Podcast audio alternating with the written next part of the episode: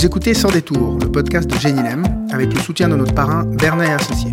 Ici, vous trouverez des témoignages authentiques d'entrepreneurs suisses romans, des hommes et des femmes qui, à un moment clé de leur parcours et parfois à répétition, ont choisi de faire les choses autrement. Ils et elles partagent sans détour leurs expériences entrepreneuriales, leur vision du business et de la vie. Sans plus attendre et sans a priori, entrez donc avec nous dans le monde fascinant des entrepreneurs. Pour celles et ceux qui ont l'habitude de nous écouter, vous entendrez une nouvelle voix poser des questions avec moi. Il s'agit de celle de Laurent Bernet qui animera dorénavant ces épisodes avec nous. Bienvenue à toi. Quel est le mindset dans ou une entrepreneur et quelles sont les qualités pour mener à bien un projet entrepreneurial? Nous recevons aujourd'hui Barbara Lax qui a fondé les crèches Little Greenhouse dont l'innovation est de proposer des solutions de garde haute qualité basées sur les neurosciences et le multilinguisme. Les enfants évoluent en immersion dans plusieurs langues et sont très proches de la nature avec beaucoup d'activités outdoor. Les parents, quant à eux, bénéficient de plus de flexibilité pour leur permettre de mener une carrière en parallèle à une vie de parent. Barbara est diplômée en génie civil et méthodes numériques. Elle va passer 12 ans dans la multinationale Caterpillar en charge de stratégie et de développement durable avant de lancer son concept de crèche. C'est autour d'un barbecue avec des amis qu'elle a l'idée de cette crèche différente qui lui manquait en tant que jeune maman.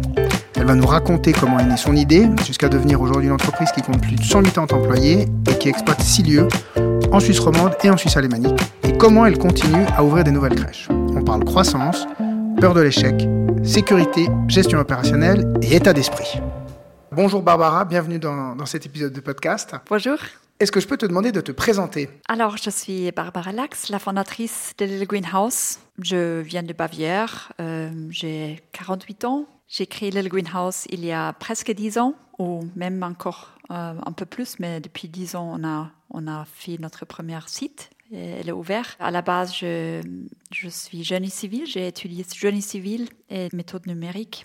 Et je viens d'un travail de, de l'industrie. J'ai travaillé pendant 12 ans chez Caterpillar dans des différents jobs de stratégie, de marketing, de finance. C'est quoi Little Greenhouse pour ceux qui ne connaissent pas? Little Greenhouse, c'est un groupe de crèches et écoles multilingues. L'idée, c'est de proposer un euh, partenariat à des familles modernes où les deux ont l'envie d'avoir une famille et aussi de suivre une carrière, les deux, euh, la, femme et l'homme. Et nous sommes là pour euh, proposer une garde de haute qualité et aussi de, beaucoup de flexibilité pour vraiment ben, permettre aux parents de, suivre aussi leur carrière. Notre concept est basé sur les neurosciences et aussi, voilà, le multilinguisme, on, a des crèches en anglais, français et allemand en immersion. Et puis, euh, on travaille énormément avec la nature. On a beaucoup de concepts euh, dehors, dans la forêt, de journées entières euh, en excursion, mais aussi beaucoup de thèmes avec la nature et la santé. Et justement, en termes de business, il y a combien d'employés aujourd'hui? Il y a combien d'utilisateurs? Alors aujourd'hui, nous avons 180 euh, employés. Nous avons autour des 400 familles, 400 euh, places plein temps. Ça veut dire probablement 600 à 700 familles qui sont en ce moment chez nous parce que ce pas tous les enfants qui prennent des places plein temps. C'est pour ça qu'on a plus de familles que des places plein temps. Et euh, nous avons, et on a voilà, un très bon remplissage, alors ça, ça nous aide aussi à avoir euh, plus de familles. Et puis, euh, nous avons, euh, je pense, autour de 3000 familles en Suisse qui ont déjà passé par le Greenhouse. Alors, on commence à avoir un joli base d'alumni.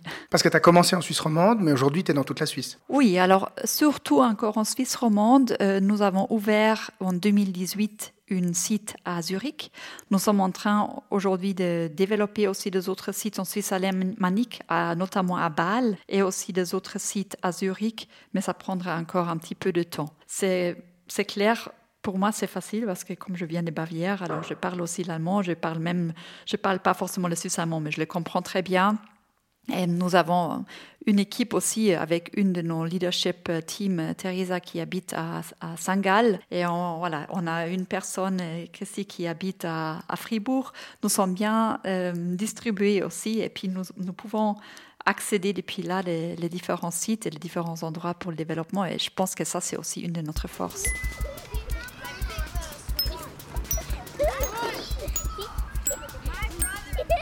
Quand j'ai étudié génie civil, pour moi, c'était aussi avec euh, l'idée d'à un moment donné ouvrir mon propre bureau euh, ou d'aller dans des, dans des projets humanitaires par exemple, construire des routes euh, ailleurs. Il y a une organisation en Allemagne qui, qui organise ça et j'ai rêvé de ça. Euh, j'ai rêvé aussi de peut-être une fois travailler pour l'ONU.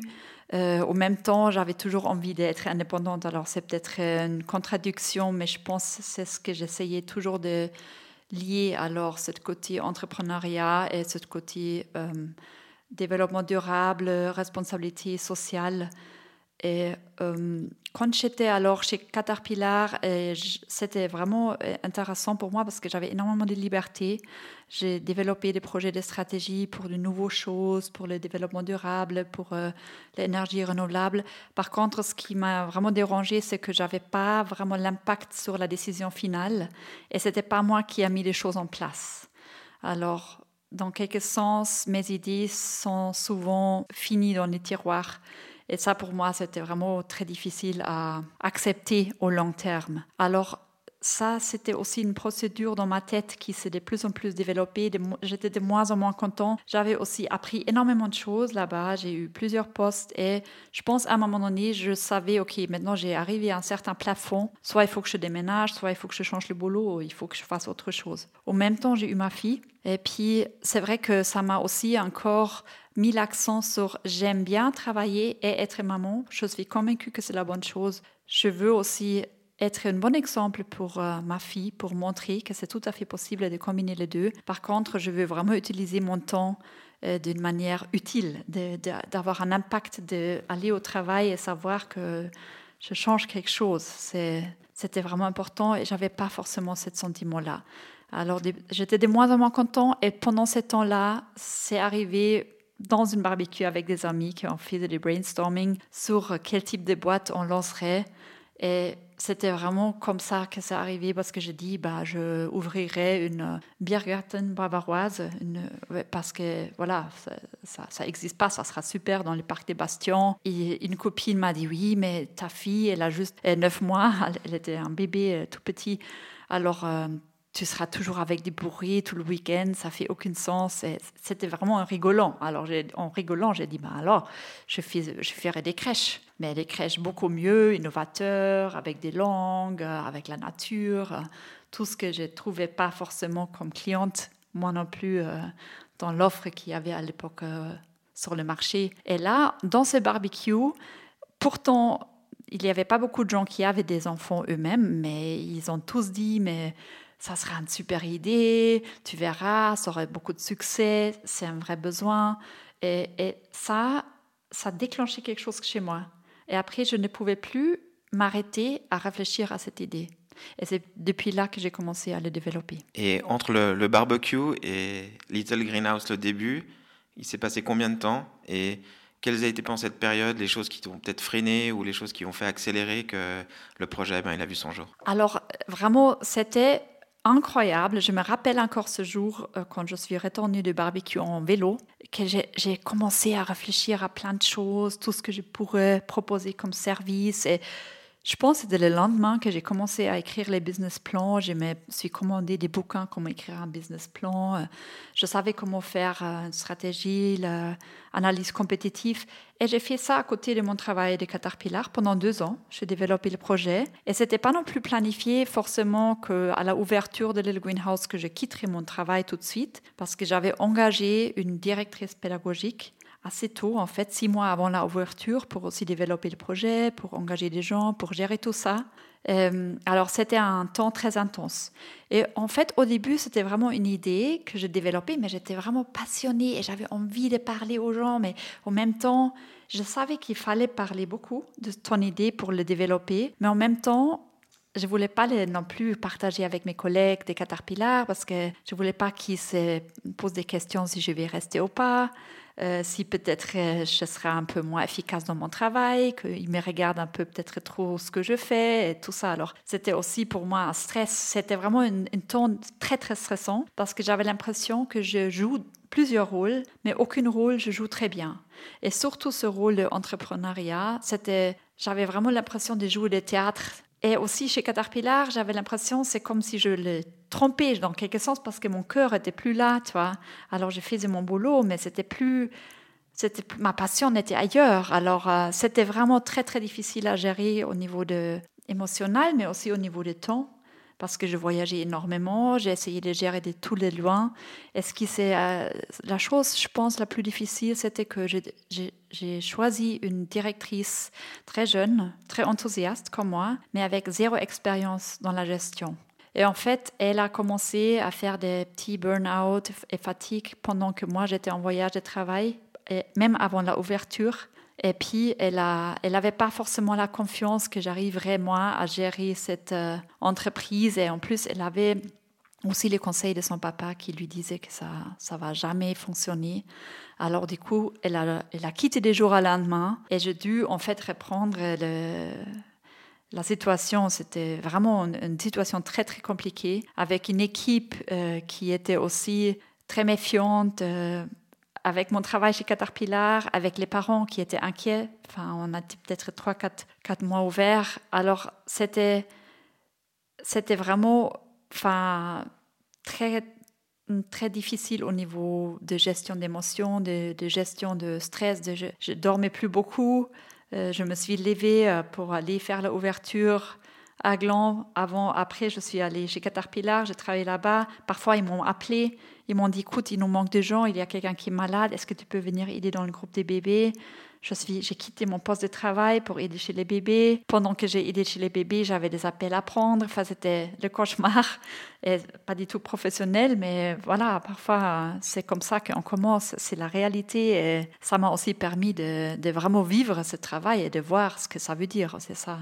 Ça, je pense que ça m'a aidé après aussi. Et qu'est-ce qui t'anime dans ces moments très difficiles au début? Tu sais pas encore si, si ça va être un succès. Euh, tu as le téléphone qui sonne, tu dois changer le linge du petit. Comment on fait pour rester debout?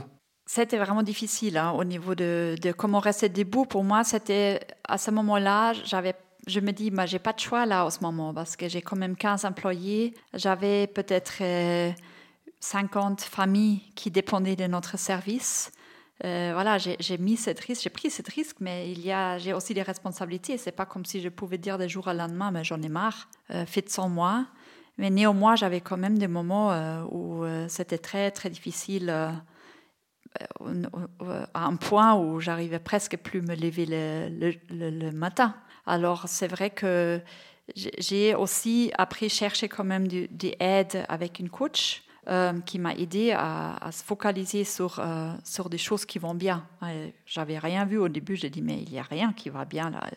Pas possible, mais même des petits trucs, enfin, des, des, choses tout bêtes, un petit café dans le soleil, ou enfin, de noter ce genre de choses, de vraiment se concentrer là-dessus, ça me semble bizarre, mais je me dis, mais j'ai rien à perdre, franchement. Euh, et c'est vrai que ça très, très vite, très vite, ça faisait des, euh, des changements dans mon état d'esprit. Et avec ça, dans tout l'état d'esprit de toute l'entreprise, parce que c'est vraiment, surtout une entreprise tout jeune, ce que toi, tu émites comme atmosphère, comme sentiment, bah, les autres, ils vont le euh, refléter. Et je me suis rendu compte que, voilà, il y a des gens qui veulent prendre des responsabilités, qui peuvent prendre des responsabilités, et je peux énormément déléguer pour des nouveaux tu vois, respirer. Et ça, ça c'est ça qui m'a, en quelque sens, sauvé la vie. Hein. Parce qu'un entrepreneur, c'est quelqu'un qui prend des risques, forcément, selon toi? Oui, je pense, parce que tu as une nouvelle idée, tu veux lancer quelque chose, mais tu ne sais pas encore si ça va fonctionner. Et tu dois te lancer, et tu dois croire en toi et à ton idée, et tu dois tout faire marcher, et même dans des situations où il y a beaucoup de gens qui abandonnent, il faut continuer. Et quand ça fait pas plaisir, il y a des moments où ça fait pas plaisir. Et il y a beaucoup de gens qui disent ah oui mais bon quand j'ai plus de plaisir je vais arrêter. Et ça tu peux pas quand tu es entrepreneur. Et il faut pas le faire parce que tu vas passer plusieurs périodes où tu as pas de plaisir. Et après c'est aussi ton rôle de retrouver les plaisirs. Et ça c'est très différent quand tu es employé. Tu tu changes le boulot, ou tu changes le chef, ou tu te plains avec tes collègues chaque jour, euh, mais ce n'est pas, pas les mêmes décisions et pas, pas les mêmes risques.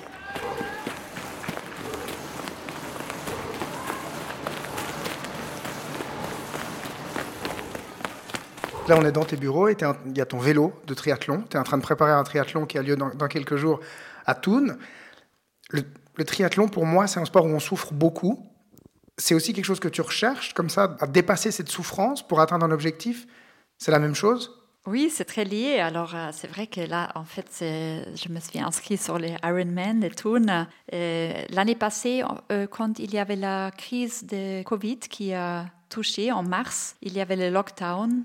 Et je me suis rendu compte que j'ai besoin de donner énormément de stabilité et de sécurité à nos équipes, à nos parents. J'étais ici dans mon bureau, j'ai fait énormément de vidéos, de communications. Qu'est-ce que c'est les prochaines étapes? Qui peut être remboursé, comment, comment faire pour les RHT, ce genre de choses. Alors, j'ai énormément communiqué et j'ai je me suis rendu compte que j'ai besoin, moi aussi, d'une source de stabilité, une source de sécurité, peut-être quelque chose pour moi qui me donne un certain rythme, qui me donne un objectif, quelque chose que je peux planifier.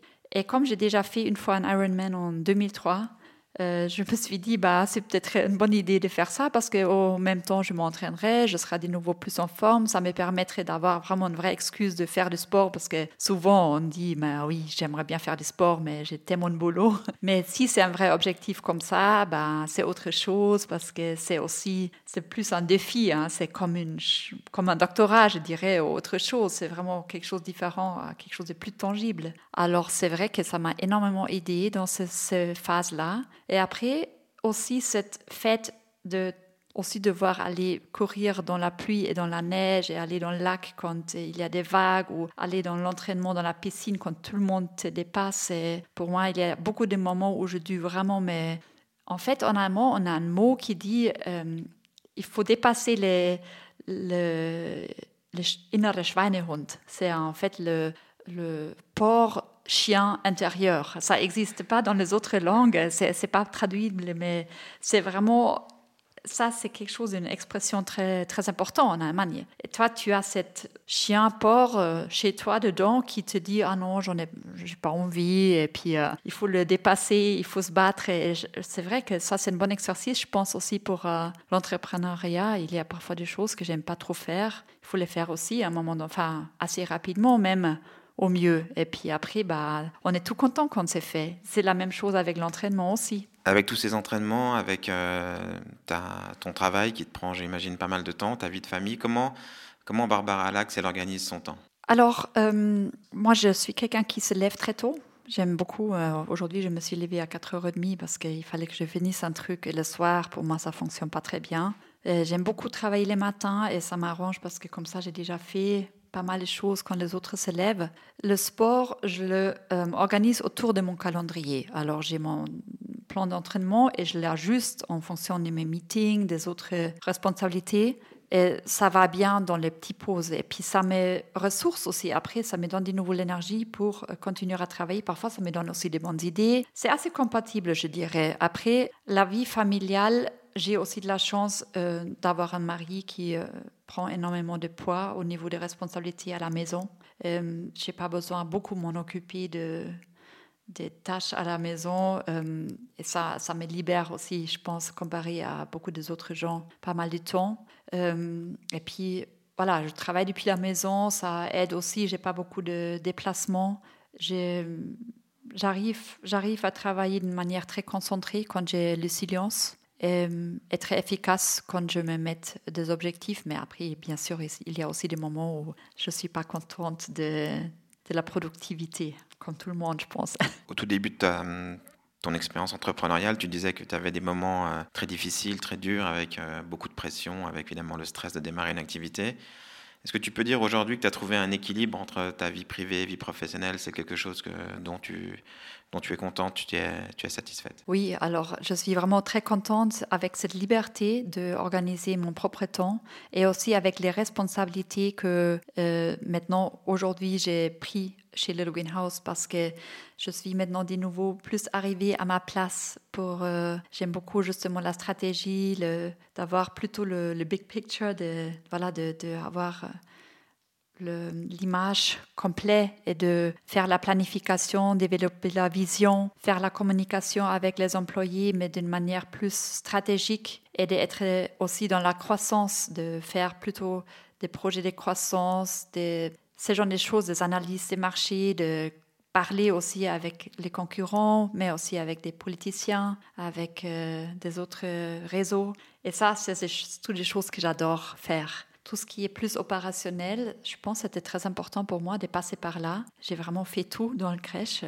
Euh, parce qu'il fallait tout faire, en entendant de nettoyer les toilettes quand il y avait des bouchons, euh, de voilà, aider dans les groupes des bébés, de assumer le poste de directrice parce qu'elle est partie, ce genre de choses. Mais c'est vrai que je suis contente aujourd'hui que j'ai une équipe de leadership, de management qui gère vraiment l'opérationnel. Et moi, ça me donne aussi plus de liberté d'organiser mon temps.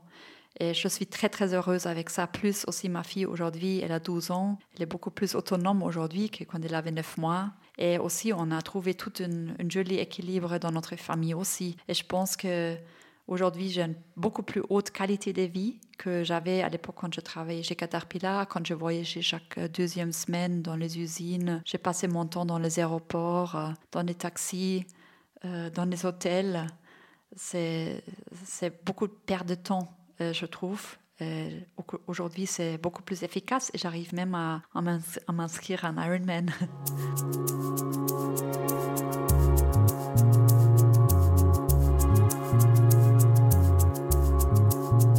Et par rapport justement à l'Ironman, c'est un défi, euh, c'est un objectif que tu te fixes au niveau personnel.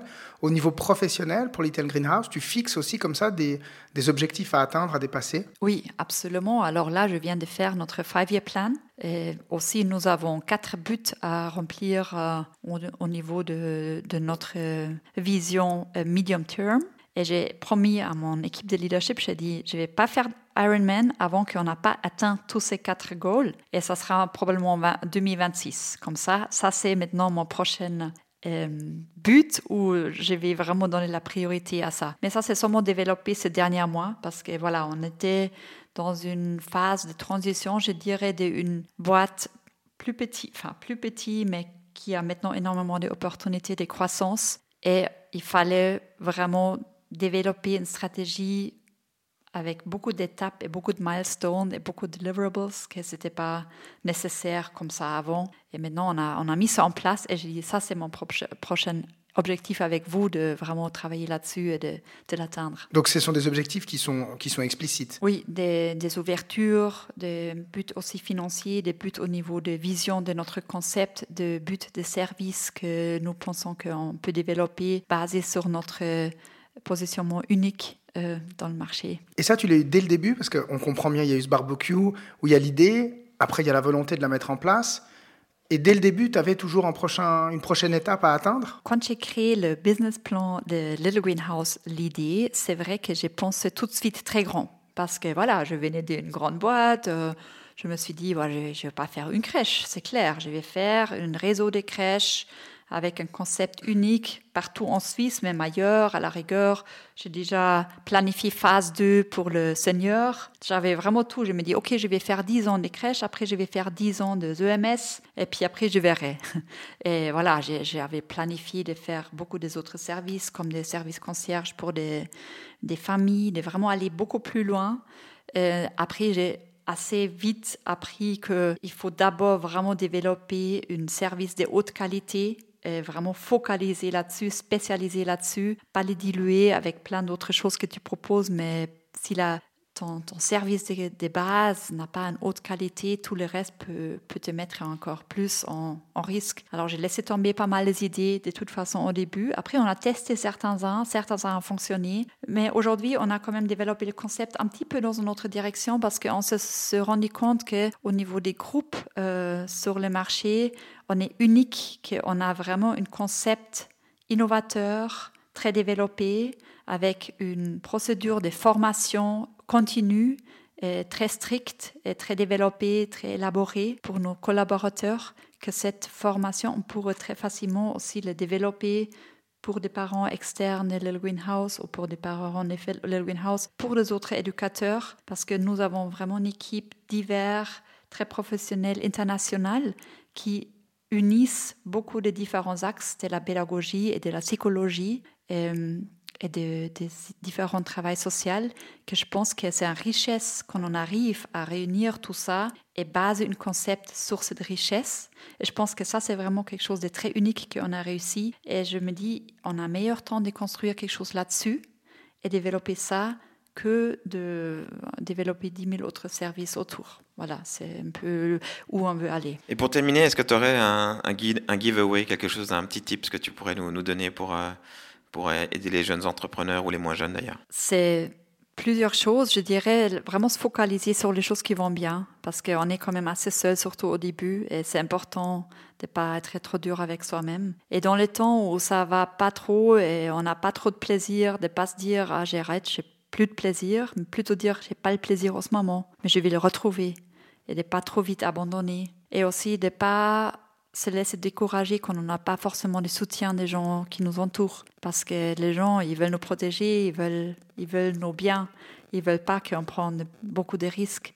Et c'est pas forcément quand on se lance dans quelque chose qu'on aura tout le monde à côté qui nous applaudit. C'est important que, je pense, on est conscient de ça, on se laisse pas décourager par ça non plus, mais qu'on a vraiment cette, qu'on construit cette sécurité à l'intérieur et qu'on ne les cherche pas à l'extérieur. Merci. Merci, ouais, Barbara. Merci beaucoup. Nous sommes arrivés au terme de cette rencontre avec Barbara. On a compris en l'écoutant qu'entreprendre comporte des risques et avant tout le risque de ne pas être soutenu par les gens qui nous entourent, spécialement au début d'un projet lorsque le risque d'échouer est encore très grand. Nos proches sont des personnes aimantes qui ont tellement peur de nous voir échouer qu'elles auront toujours tendance à vouloir nous pousser à renoncer. Et franchement, quoi de plus normal? Dans la phase de démarrage, un, une entrepreneur ne doit pas être trop dur avec lui-même, ni après d'ailleurs, et on comprend en écoutant Barbara à quel point il est essentiel pour un entrepreneur de se concentrer sur les choses qui vont bien. Il faut être conscient qu'il y aura des moments difficiles et garder la conviction que ce n'est qu'une étape et que le plaisir d'entreprendre va revenir. C'est ce qui différencie les entrepreneurs de beaucoup d'autres personnes, la résilience. Comme elle nous le raconte, un, une entrepreneur ne se laisse pas décourager et arrive à garder un cap vers ses prochains objectifs. C'est donc une personne qui arrive sans cesse à se fixer de nouveaux objectifs pour aller au-delà de ce qu'elle a déjà accompli.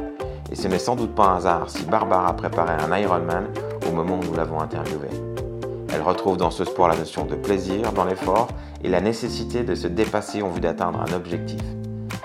Si vous souhaitez aller plus loin dans cette réflexion, nous vous recommandons un livre, A Myth, A Myth, le mythe de l'entrepreneur revisité. Il s'agit d'un best-seller de la légende de la création d'entreprise Michael Gerber, qui a pour objectif d'expliquer pourquoi la plupart des petites entreprises échouent et comment faire pour réussir. Tout un programme.